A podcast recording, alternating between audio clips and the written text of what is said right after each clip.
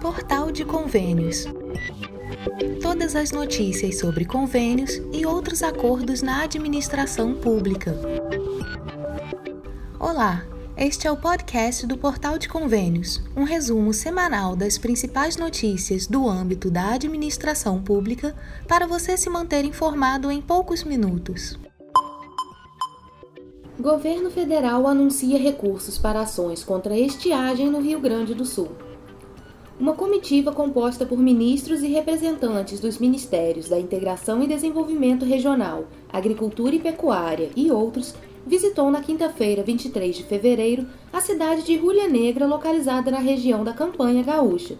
A cidade tem sido afetada pela seca desde o final do ano passado, prejudicando a terceira safra consecutiva no estado, o que tem penalizado produtores rurais e a economia dos municípios do estado. A visita ocorreu após o governo federal anunciar o repasse de 430 milhões de reais para ações de combate à estiagem no Rio Grande do Sul. Entre os ministros presentes estavam Paulo Teixeira, responsável pelo desenvolvimento agrário e agricultura familiar, Wellington Dias, responsável pelo desenvolvimento social, família e combate à fome, Paulo Pimenta, da Secretaria de Comunicação Social da Presidência da República, e Edgar Preto, presidente da Companhia Nacional de Abastecimento. O anúncio do repasse inclui duas linhas de crédito para pequenos agricultores no valor total de 300 milhões de reais provenientes do Ministério do Desenvolvimento Agrário e Agricultura Familiar. Outros 100 milhões virão do Ministério da Integração e Desenvolvimento Regional, que serão utilizados para contratar carros-pipa para fornecer água, além de adquirir e doar cestas básicas e outras ações.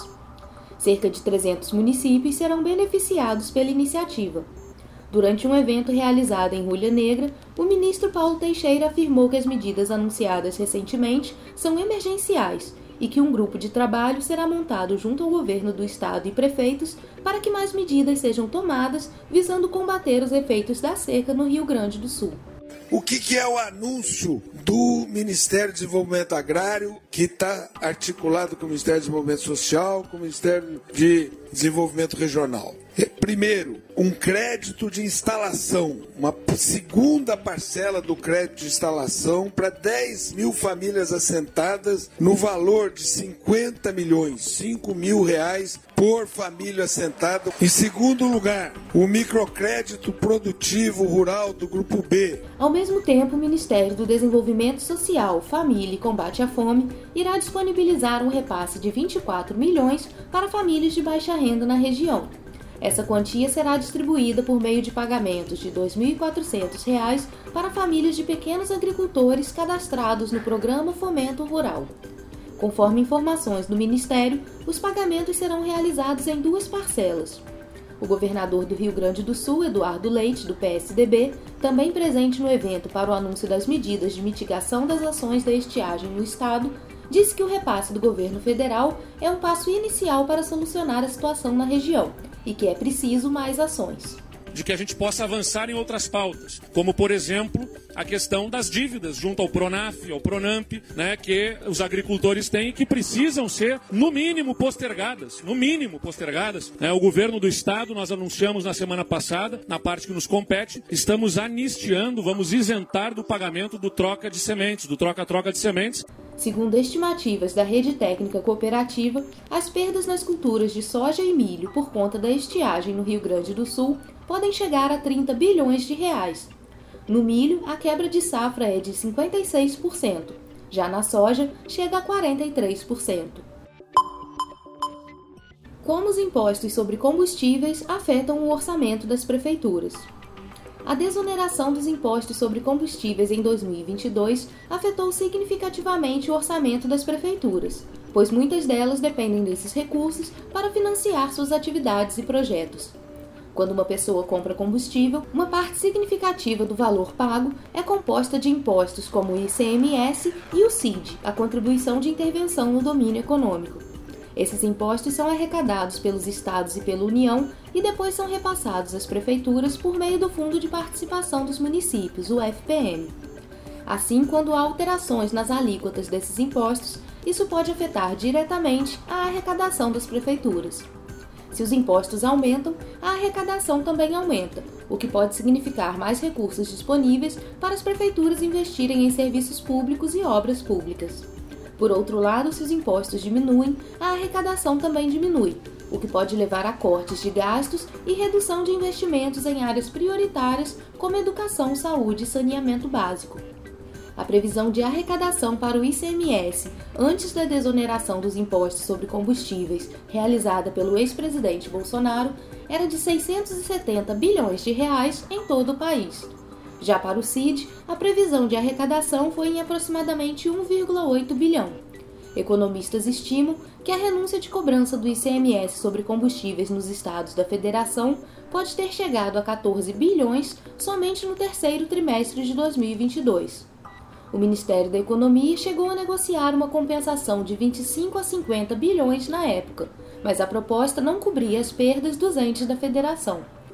Estimativas da Confederação Nacional de Municípios apontaram para a perda anual de arrecadação decorrente da aprovação da Lei Complementar 194 na ordem de 65,67 bilhões de reais, o que corresponde a uma redução de 30,9% do valor arrecadado de ICMS em combustíveis, energia e comunicações. A perda anual de arrecadação dos municípios via cota parte superaria 15,4 bilhões. Dessa forma, desonerar os impostos sobre combustíveis afeta a economia dos municípios de diferentes maneiras, dependendo das políticas adotadas pelo governo para compensar a perda de arrecadação e dos efeitos que essa medida tem sobre a economia como um todo. Em primeiro lugar, é importante destacar que a desoneração dos impostos sobre combustíveis pode estimular o consumo desses produtos, uma vez que os preços ao consumidor final teoricamente ficariam mais baixos, isso pode ter um efeito positivo sobre a economia, especialmente nos setores que dependem do transporte de mercadorias, como o comércio e a indústria. Por outro lado, a desoneração desses impostos reduz a arrecadação das prefeituras, que dependem desses recursos para financiar a gestão da máquina pública. Para compensar essa perda de arrecadação, o governo teria que adotar outras medidas, como reduzir gastos públicos, aumentar outros impostos ou buscar novas fontes de receita. Somente a cidade do Rio de Janeiro deixou de arrecadar 1,28 bilhão com o ICMS. A redução da receita na capital fluminense equivale a um terço do que havia sido previsto para o ano de 2022. A reoneração da gasolina e do etanol a partir de março está assegurada, confirmou a assessoria de imprensa do Ministério da Fazenda. Segundo a pasta, o formato do aumento das alíquotas está em discussão entre o secretário executivo da Fazenda, Gabriel Galípolo, e a diretoria da Petrobras no Rio de Janeiro. O repasse efetivo do aumento das alíquotas aos consumidores dependerá das distribuidoras e dos postos de combustíveis. No início do ano, ao anunciar o pacote com medidas para melhorar as contas públicas, o ministro da Fazenda, Fernando Haddad, afirmou que a recomposição dos tributos deverá render 28,88 bilhões ao caixa do governo em 2023. Só em janeiro, segundo cálculos da Receita Federal divulgados na semana passada, o governo deixou de arrecadar 3,75 bilhões com a prorrogação da alíquota zero. São Paulo, cronograma das emendas parlamentares de 2023. Para o ano de 2023, a Assembleia Legislativa do Estado de São Paulo planeja investir um total de 989,5 milhões de reais em projetos públicos por meio das emendas parlamentares impositivas que são destinadas a diversas áreas. Essas emendas representam a quantia de recursos que os deputados têm direito a indicar dentro do orçamento estadual, de acordo com as necessidades levantadas pela população paulista. Este ano, as destinações para as emendas são históricas, visto que há um aumento de 50% no valor reservado para as indicações dos parlamentares, aprovado em dezembro do ano passado pelo plenário da Assembleia Legislativa de São Paulo. Anteriormente, o legislativo podia direcionar apenas 0,30% da receita corrente líquida estadual.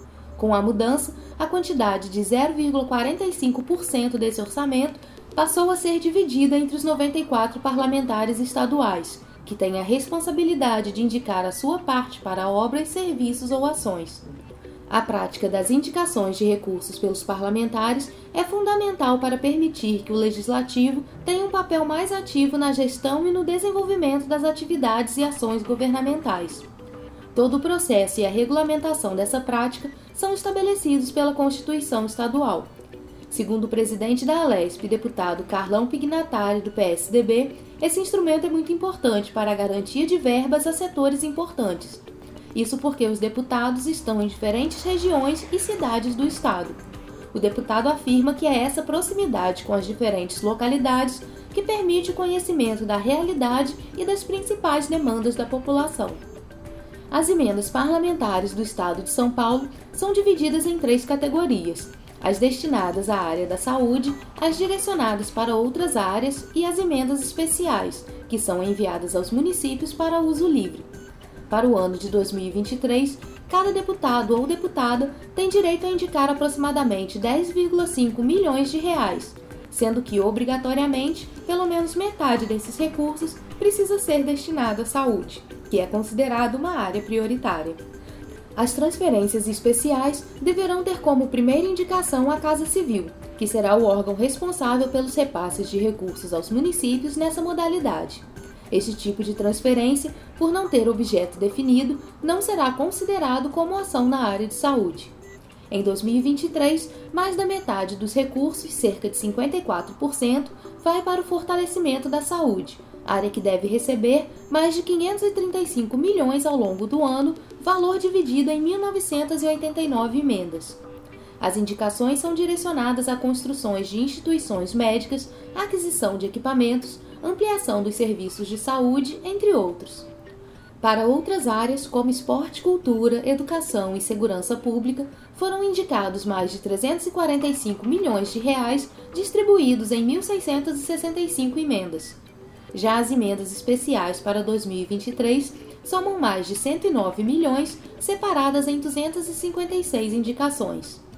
As emendas parlamentares têm um impacto significativo na vida da população, e por isso é essencial que todos acompanhem e fiscalizem a implementação dos recursos.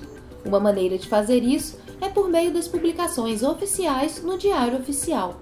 Cabe aos beneficiários indicados pelas emendas impositivas, municípios e organizações da sociedade civil sem fins lucrativos o cumprimento dos prazos informados pelos órgãos executores para envio inicial de documentos e planos de trabalho e prazos das eventuais diligências que se façam necessários. No site do Portal Convênios, você confere o cronograma completo com portfólio de ações para emendas individuais impositivas de 2023. Acesse portalconvênios.com. FNDE, prestação de contas do PNAE e do PENAT, são prorrogadas. Os prazos para prestação de contas do Programa Nacional de Alimentação Escolar, o PENAI, e do Programa Nacional de Apoio ao Transporte Escolar, o PENAT, referentes a 2022, foram prorrogados. O Conselho Deliberativo do Fundo Nacional de Desenvolvimento da Educação, o FNDE, decidiu estender o período para não prejudicar os entes federativos beneficiados. Segundo a presidente do FNDE, Fernanda Paco Baíba, houve instabilidades no sistema de gestão de prestação de contas do FNDE, o SIGPC, no início deste ano. Por isso, resolveu-se dar um prazo maior para que estados, municípios e Distrito Federal possam encaminhar suas informações sobre a execução dos recursos repassados por meio desses programas no ano passado. Os novos prazos foram estabelecidos pela Resolução CD-FNDE número 1 de 2023, publicada na quarta-feira, dia 1 no Diário Oficial da União. Agora, gestores públicos municipais, estaduais e distritais tem até dia 16 de abril para enviar as prestações de contas referentes ao PNAE via SIGPC. Já o prazo para encaminhar os dados sobre a execução do PENAT segue até 29 de abril. A resolução também prorroga os prazos para os conselhos de controle social enviarem seus pareceres sobre as prestações de contas do PENAE e do PENAT referentes a 2022. Os conselhos de alimentação escolar devem encaminhar suas análises por meio do Sistema de Gestão de Conselhos, o CIGECOM, até dia 31 de maio, enquanto os Conselhos de Acompanhamento e Controle Social do Fundo de Manutenção e Desenvolvimento da Educação Básica, o Fundeb, têm até 13 de junho para enviar seus pareceres sobre a execução do PENAT no ano passado. Fundo Nacional de Assistência Social divulga cronograma de execução das emendas no SIG TV 2023. A Secretaria de Gestão de Fundos e Transferências do Fundo Nacional de Assistência Social, FNAS, publicou na quarta-feira o cronograma para execução das emendas parlamentares individuais com finalidade definida no orçamento de 2023. Com isso, o prazo de abertura do sistema para os recursos indicados pelos parlamentares começa no dia 9 de março. Os gestores municipais têm até 17 de abril para enviarem as programações para análises pelo Sistema de Gestão de Transferências Voluntárias, o SIG-TV, na modalidade fundo a fundo. A complementação das programações pode ser feita até o dia 14 de maio. A conclusão das programações ocorre até 30 de maio, enquanto o registro de impedimento técnico no CIOP deverá ser feito até 31 de maio. Destaca-se que o FNAS solicitará registro de impedimento de ordem técnica no CIOP para as seguintes ocorrências: ausência de indicação de unidade beneficiária pelo parlamentar no SIG-TV, indicação de unidade beneficiária em desacordo com os incisos 4 ou 5 do artigo 2 da Portaria MC número 580 de 2020, não cadastramento da programação pelo ente federado, programações que não estejam compatíveis com a política de assistência social, inexistência da aprovação do Conselho de Assistência Social, programações com valores inferiores aos descritos no artigo 8 da Portaria MC número 580 de 2020 e programações que estejam em desacordo com o CIOP. Confira as novas regras para o IRPF 2023 divulgadas pela Receita Federal a Receita Federal anunciou as diretrizes para a declaração do Imposto de Renda da Pessoa Física, o IRPF, em 2023. A expectativa é de que quase 40 milhões de declarações sejam apresentadas ao leão entre 15 de março e 31 de maio, para o IRPF 2023, é obrigatório que façam a declaração os cidadãos residentes no Brasil que tenham recebido rendimentos tributáveis acima de R$ 28.559,70 em 2022, cerca de R$ 2.380 por mês, incluindo salários, aposentadorias, pensões e aluguéis. Esse valor é o mesmo desde o IRPF 2017, ano base de 2016. Portanto, o reajuste da faixa de isenção prometido pelo presidente Lula e que será oficializado em 1 de maio será válido apenas para a declaração de 2024. Essa falta de atualização da tabela corrói o poder aquisitivo da população, como avalia a economista e professora de MBAs da Fundação Getúlio Vargas, Carla Beni. O salário mínimo é corrigido pelo processo inflacionário. Os dissídios das categorias seguem a mesma correção pelo salário mínimo que foi corrigido pelo processo inflacionário. Ou seja, se você não corrige as faixas de imposto de renda pela inflação, você acaba sim pagando mais imposto de uma forma disfarçada e isso diminui sim o seu poder aquisitivo. Além daqueles que recebem remuneração tributável, também terão que declarar aqueles que tiveram rendimento isento, não tributável ou tributado exclusivamente na fonte acima de 40 mil reais, bem como quem obteve em qualquer mês ganho de capital na alienação de bens ou direitos sujeito à incidência do imposto. No que diz respeito à atividade rural, também deve declarar o cidadão que obteve receita bruta em valor superior a R$ 142.798,50.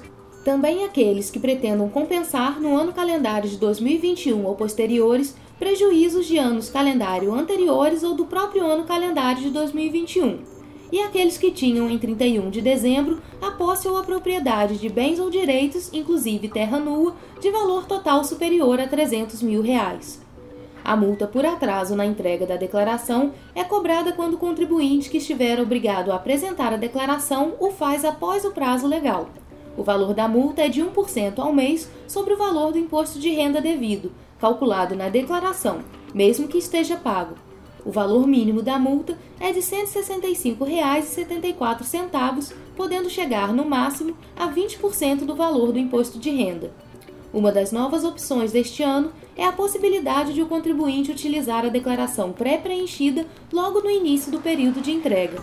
Essa opção está disponível tanto por meio do programa gerador de declaração no computador, quanto no aplicativo para celular Meu Imposto de Renda. José Carlos da Fonseca, supervisor nacional do Imposto de Renda, comenta a inovação. Esse ano a Receita Federal disponibilizará na declaração pré-preenchida uma série de novas informações, justamente para facilitar o preenchimento e a entrega da declaração. É, teremos informações sobre compras de imóveis, teremos informações sobre doações que foram efetuadas, sobre criptomoedas, sobre atualização de saldos bancários. É um, um número de informações muito superior ao que foi disponibilizado nos anos anteriores. Essa medida tem o objetivo de reduzir erros e proporcionar mais facilidade aos contribuintes visto que o sistema da Receita Federal agora preenche automaticamente várias informações que anteriormente precisavam ser inseridas manualmente pelo declarante. Com a declaração pré-preenchida, é possível simplesmente confirmar, alterar, incluir ou excluir os dados necessários. Outra novidade do IRPF 2023 é que o contribuinte que utilizar a declaração pré-preenchida ou optar por receber a restituição via Pix, chave CPF, a única permitida, terá prioridade no recebimento do valor devido. Contribuintes idosos com idade igual ou superior a 80 anos, contribuintes idosos com idade igual ou superior a 60 anos, deficientes e portadores de moléstia grave e contribuintes cuja maior fonte de renda seja o magistério seguem sendo prioritários em relação aos demais.